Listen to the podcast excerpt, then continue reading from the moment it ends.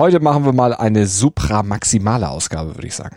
Äh, was genau soll das sein, Malte? Supramaximal, das Wort habe ich bei Malaika ja? Miamburg aufgeschnappt oh. und gelernt. Die bereitet sich mich mit supramaximalen Läufen auf die Leichtathletik-WM vor. Also Läufen, bei denen sie von einer Maschine gezogen wird. Und dann läuft sie durch diese Maschine schneller, als sie normal laufen würde. Aha, also Läufe, bei denen man mehr gibt als 100 Prozent. Gut, Malte, das machen wir sowieso jeden Tag ne, mit unseren ja, Themen. Stimmt. Also welche sind das heute? Wir fragen uns gleich, welche Blutauffrischung am Ende erfolgreicher sein wird. Die Komplettauffrischung beim BVB oder die Teilauffrischung bei Bayern. Wir erklären euch, ob das deutsche Schwimmen dank Florian Wellbrock wirklich schon wieder Weltklasse ist und welche drei Dinge Tadej Pogacar vom erneuten Toursieg abhalten können. Und damit schönen guten Morgen. Zustand jetzt, dem ersten Sportpodcast des Tages. Auch heute werden wir unterstützt vom Sportinformationsdienst SED. Ich bin Andreas Wurm. Und ich bin Malte Asmus und wir würden uns freuen, wenn ihr uns liked, besternt, rezensiert und natürlich abonniert und weitersagt, dass man uns überall hören kann, wo es Podcasts gibt und dass wir der Podcast sind, dessen Newsteil immer dann, wenn was passiert, aktualisiert und auf den Stand jetzt gebracht wird. Also mehrmals am Tag. Deshalb, es lohnt sich wiederzukommen und vielleicht auch nochmal ein zweites Mal bei uns reinzuhören. Das solltet ihr auf jeden Fall mal ausprobieren. Darüber spricht heute die Sportwelt. Stand jetzt. Die Themen des Tages im ersten Sportpodcast des Tages. Stand, Stand, Stand, Stand. Jetzt. Mit Andreas Worm und Malte Asmus auf meinsportpodcast.de. Analyse. Fünf Medaillen in fünf Rennen bei einer Schwimm-WM, darunter zweimal Gold. Weißt du noch, wem das zuletzt aus Deutschland gelungen war?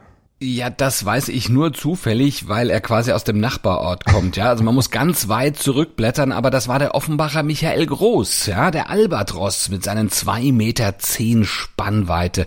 40 Jahre ist es schon her. Ja, aber er hat jetzt einen legitimen Nachfolger gefunden, über den wir in dieser Woche auch schon mal ja, ein paar Mal sogar gesprochen hatten. Florian Wellbrock natürlich, der deutsche Vorschwimmer, der ist nach der WM in Budapest jetzt endgültig in den Kreis der ganz Großen seines Sports aufgestiegen, findet im SID-Interview auch eine, die das nun wirklich wissen muss und beurteilen kann. Franzi van Almsieg nämlich, die lobt ihn da über den grünen Klee. Also eigentlich kann man ihm ja nur gratulieren. Also vieles richtig gemacht, äh, eigentlich alles richtig gemacht.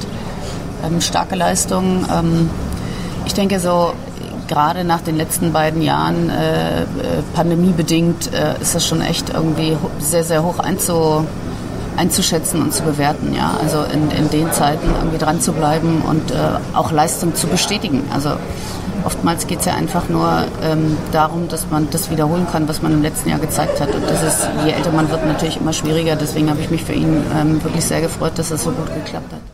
Aber bei allem Jubel über die fünf Medaillen von Wellbrock sollten wir den Rest des deutschen Schwimmteams nicht vergessen. Es hatte schließlich noch mehr zu bieten als eben nur Wellbrock. Richtig, Leonie Beck zum Beispiel gestern im Freiwasser über die zehn Kilometer, die hat auch nachgewiesen, dass sie im offenen Gewässer inzwischen bei jedem Rennen zu den Favoritinnen gezählt werden muss. Hat sie doch ganz gut dran getan, das Becken zu verlassen, sich also komplett auf das Freiwasser zu konzentrieren. Ja, aber auch im Becken war bei den Deutschen insgesamt äh, schon ein Fortschritt zu erkennen. Silbermedaillengewinner Lukas Mertens zum Beispiel, der wächst, da wächst vielleicht der nächste Freistilstar heran, weiß man noch nicht, aber mhm. sieht schon mal gut aus. Da kann vielleicht sogar in ein paar Jahren seinen Kumpel Wellbrock vom Thron stoßen. Ja, und das Zeug zur Weltklasse hat auch Brustschwimmerin Anna Elend, die gewann ebenfalls Silber und ist vor allem ja auch sehr aufgeschlossen und erfrischend. Also die tut dann auch in der Verkaufe nach außen dem Schwimmsport ganz, ganz gut. Mm, also es klingt insgesamt fast so, als äh, würde das deutsche Team nach den nur wirklich mageren Jahren zwischen 2010 und 2018 langsam aber sicher wieder Oberwasser bekommen. Sind wir schon wieder wer im Schwimmen? Ja, also wir sollten nicht zu doll überdrehen jetzt schon, formulieren wir es mal so. Also es reift in Wellbrox Windschatten schon ein bisschen was ran, aber zur tatsächlichen Rückkehr in die Weltspitze fehlt dann doch noch ein bisschen. Da ist ein Wellbrock nicht genug, da müsste dann noch ein bisschen mehr kommen, aber der Anfang ist in Budapest auf jeden Fall schon mal gemacht worden und das lässt hoffen für mehr und natürlich dann auch für Paris 2024. Top-Thema. Und auf mehr hoffen sie in der neuen Saison auch bei Borussia Dortmund. Die starten mal wieder mit großen Ambitionen und natürlich dem Ziel, Serienmeister Bayern München endlich mal äh, in die Suppe zu spucken, die endlich mal zu stürzen. Ja, und dafür haben sie auch sehr, sehr ordentlich eingekauft, haben eigentlich überall gewildert, wo man wildern kann, aber gut, äh, glücklich eingekauft mit Niklas Süle, ne? also ablösefrei, äh, Nico Schlotterberg, Karim Adeyemi, Salih Özkan, ähm, Sebastian Aller, also pff, und die sollen jetzt dann natürlich dem BVB jetzt auch auf dem Platz richtig Schub geben und vielleicht ja auch auf Schub, den Schub auf Platz eins geben. Ja, kann man mit Fug und Recht als Transferoffensive bezeichnen. Das ist ein richtiges Ausrufezeichen. Und dadurch, dass die Süle bei Bayern ja auch mehr oder weniger abgeworben wurde, haben sie die Bayern ja auch nochmal an ihrer ohnehin schon lidierten Achillesferse, also der Abwehr, nochmal zusätzlich geschwächt. Also das ist auch schon ein Wirkungstreffer. Ja, drei deutsche Nationalspieler haben die Borussen geholt. Ja, vielleicht kommt ja noch sogar ein Vierter dazu. Ja, David Raum von Hoffenheim, an dem soll Sebastian Kehl auch schon dran sein. Aber nicht nur viele gute Neue sind gekommen, es ist ja auch ein guter Alter gegangen. Erling Haaland, die Torversicherung. Also da bin ich mal gespannt, wie der Abgang durch die Neuzugänge dann aufgefangen werden kann, weil eins zu eins kannst du es nicht auffangen. Naja, auf jeden Fall ist die Stimmung aber schon mal gut. Die Grundvoraussetzung, ja, auch wenn die Neuen noch im Urlaub sind, erst später zum Training dann dazu stoßen, aber der neue Trainer, der ist schon da, Edin Terzic.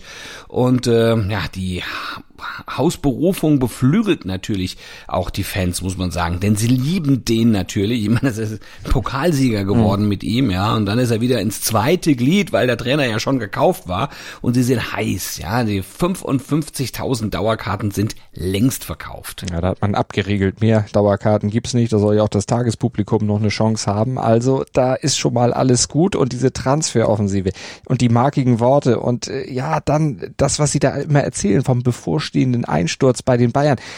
Das sorgt auf der einen Seite für die Begeisterung, die wir da geschildert haben und für die große Euphorie, aber damit übt man ja auch jede Menge Druck auf die eigene Mannschaft aus. Naja, und mit Druck ist Dortmund in den letzten Jahren sehr selten gut zurechtgekommen. Ja gut, aber jetzt muss man ja sagen, das BVB-Blut wurde ja quasi einmal komplett ausgetauscht. Wir haben ja aufgezählt, wer mhm. da alles gekommen ist. Also das ist ja fast eine neue Mannschaft. Also vielleicht ist da jetzt durch die dann auch eine ganz neue DNA da und die können vielleicht mit sowas umgehen. Also bei Bayern hat auf jeden Fall trotzdem wahrscheinlich kaum einer Angst davor, dass Dortmund eben jetzt so rund erneuert wurde. Zumindest Thomas Müller hat keine. Im Gegenteil, den scheint das alles sogar nur noch mehr anzustacheln. Ich freue mich richtig auf die neue Saison, wenn ich ehrlich bin, auch wenn wir noch gar nicht äh, gestartet sind jetzt äh, ins Training. Ja, in der Bundesliga äh, rührt sich schon was. Gerade natürlich äh, Borussia Dortmund hat ähm, ja, einige Spieler verpflichtet. Wir haben äh, schon äh, drei Neuzugänge.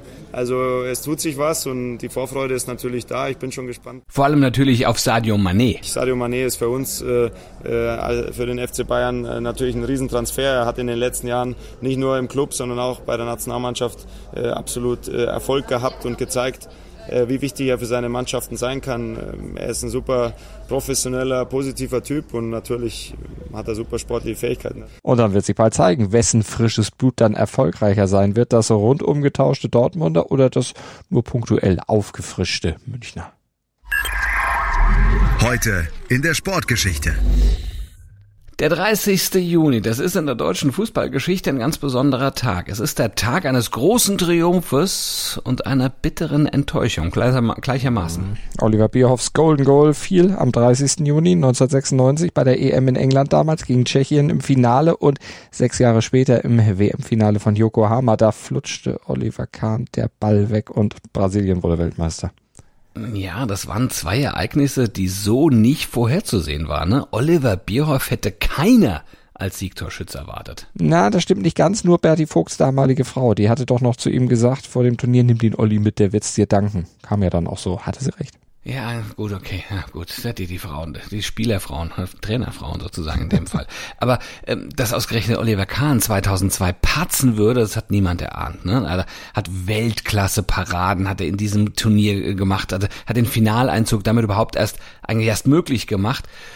Und dann ließ er einen eigentlich harmlosen Schuss von Rivaldo prallen, ne? Nach vorne abprallen. Ja, ja, und der damals noch nicht so ganz dicke Ronaldo, der schoss das 1 zu 0, legte dann noch ein weiteres Tor nach und statt kollektiven deutschen Freudentaumel wie 96, ja, gab es dann deutsche Tristesse, eben an einem 30. Juni. Analyse. Morgen startet die 109. Tour de France, das wichtigste Radrennen der Welt in diesem Jahr 3353,4 Kilometer und 21 Etappen lang. Und der Startschuss fällt mit einem 13,2 Kilometer langen Einzelzeitfahren in Kopenhagen. Der 24. Grand Depart im Ausland ist das. Und dann stehen in Dänemark noch drei Etappen auf dem Plan. Erst am Dienstag geht's dann nach Frankreich. Ja, und da wird dann am 24. Juli die wichtigste aller Fragen beantwortet. Wer gewinnt? Tja, wenn es nach den Buchmachern und Experten geht, wohl Tadej Pogacar, der Titelverteidiger vom Team UAE Emirates, ist im Normalfall auch kaum zu schlagen. 2020 wurde er der zweitjüngste Toursieger der Geschichte, 2021 dann der jüngste Doppelchampion ever. Ja, und nun will er den Hattrick mit gerade mal 23 Jahren. Und für den Hattrick hat er sich vor allem im Höhen Höhentrainingslager dann schon im Vorfeld ordentlich geschunden. Und als er aus diesem Höhentrainingslager kam, ja, da fuhr er bei der Slowenien-Rundfahrt mit und äh, hat das Ganze mal ganz, ganz locker gewonnen. Also den kann also im Rennen um die 500.000 Euro Preisgeld für den Sieger keiner stoppen. Gibt's denn wirklich keinen Malte, der ihn aufhalten könnte? Naja, Corona oder Kopfsteinpflaster vielleicht. Das wäre zum Beispiel möglich, wollen wir ihm natürlich überhaupt nicht wünschen. Wir wollen eine sportliche Entscheidung haben. Aber wenn man das Sportliche mal überlegt, wer ihn da schlagen könnte, dann müsste man ein Team und einen Fahrer nennen, die zumindest das Zeug dazu hätten, also Jumbo Wismar und Primus Roglic. Die haben nämlich eine wirklich starke Mannschaft am Start. Neben Roglic ist ja auch noch Jonas Wingegaard mit dabei und das Team Jumbo will vorne angreifen. Roglic hat mit seinem Landsmann Pogacar ja auch seit 2020 noch eine Rechnung offen, als er die fast sicher geglaubte Tour am vorletzten Tag dann doch noch verlor da im Einzelzeitfahren. Das soll ihm bloß nicht nochmal passieren in diesem Jahr, aber andere ernsthafte Konkurrenz für Pogacar, nee, sehe ich da Stand jetzt nicht. Hm, aber wo siehst du denn die Deutschen Stand jetzt, 25 Jahre nach dem großen Sieg von Jan Ulrich? Ja, eher unter ferner Liefen sind sowieso nur neun insgesamt dabei, so wenig wie zuletzt vor 20 Jahren. Damals waren es sogar nur acht gewesen, die mit dabei waren aus Deutschland. Ja, und ein Anwärter aus Podest ist in diesem Jahr auch nicht mit dabei. Die sind alle auch eher als Helfer eingeplant. Und Sprintstars sind sowieso mittlerweile alle in Radsportrente. Heißt aber nicht, dass wir nicht trotzdem mal auf einen Etappensieg dann hoffen dürfen aus deutscher Sicht. Also wenn in Bergen äh, sind, da dürfen wir zum Beispiel mal auf Lennart Kemner gucken. Der hat das Zeug dazu. Simon Geschke oder Max Schachmann, die könnten das auch theoretisch machen. Und dass Nils Polet einen Tour-Etappensieg immer in den Beinen hat, das hat er ja im letzten Jahr bewiesen. Also Einzelerfolge sind durchaus drin. Mhm, also die Schlüsseletappen mit ihren Tücken haben wir gestern schon analysiert und besprochen. Wie sieht's denn an der medizinischen Front aus? Also in Sachen Doping und Corona? Ja, also in Sachen Doping ist es stand jetzt sehr positiv. Also nee, nee positiv nicht. Das ist ja, jetzt nee, falsch, klar. aber es ist sehr ruhig. Also der passiert ist im Moment mhm. nicht äh, nichts akut. Klar gab Gerüchte über die Topstars Pogacar und Roglic, weil die in ihrem Teamumfeld ja doch so ein paar nicht so ganz gut beleumundete Leute haben. Aber das sind stand jetzt erstmal nur Spekulation. Mehr ist da noch nicht hinter. Hoffentlich bleibt so. Mhm. Und in Sachen zweiter roter Strich, Corona? ja, das Virus, das hat ja zuletzt natürlich für reichlich Wirbel gesorgt. Bei der Tour de Suisse, da mussten ja zahlreiche Fahrer und ganze Teams sogar sich zurückziehen. Jetzt hat der Weltverband UCI vor der Tour die Regeln dann aber noch mal ein bisschen gelockert. Eine Mannschaft muss sich jetzt nicht mehr aus dem Rennen verabschieden, wenn zwei Fahrer positiv getestet werden. Also mal abwarten, wie sich das auswirkt, ob sich das Achtung, positiv auswirkt. Wow. Das bringt der Sporttag. Stand jetzt. Angeführt vom Europameister mit seinem Spitzenpferd Chakaria startet die deutsche Springreite, gibt beim CHIO in Aachen ab 19.30 Uhr im traditionellen Nationenpreis. André Thieme, der Europameister. Ja, und im Wasserspringen ist Tina Punzel am Start. Die hofft bei der WM in Budapest auf Edelmetall im Turm-Synchronspringen zusammen mit Christina Wassen. Da hat sie, die viermalige Europameisterin, sicherlich Außenseiterchancen. Finale beginnt um 19 Uhr. Ja, und beim Comeback von Dennis Schröder im Nationalteam nach fast drei Jahren winkt den deutschen Basketballern der Sprung in die zweite Gruppenphase der Weltmeisterschaftsqualifikation mit einem Sieg gegen Gastgeber Estland in Tallinn.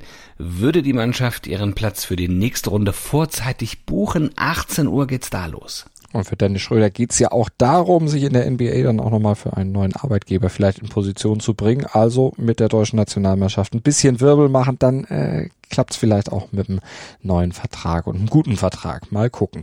Mehr Infos zu alledem gibt's natürlich beim Sportradio Deutschland. Die halten euch da aktuell auf dem Laufenden im Webstream auf sportradio-deutschland.de oder über DAB+.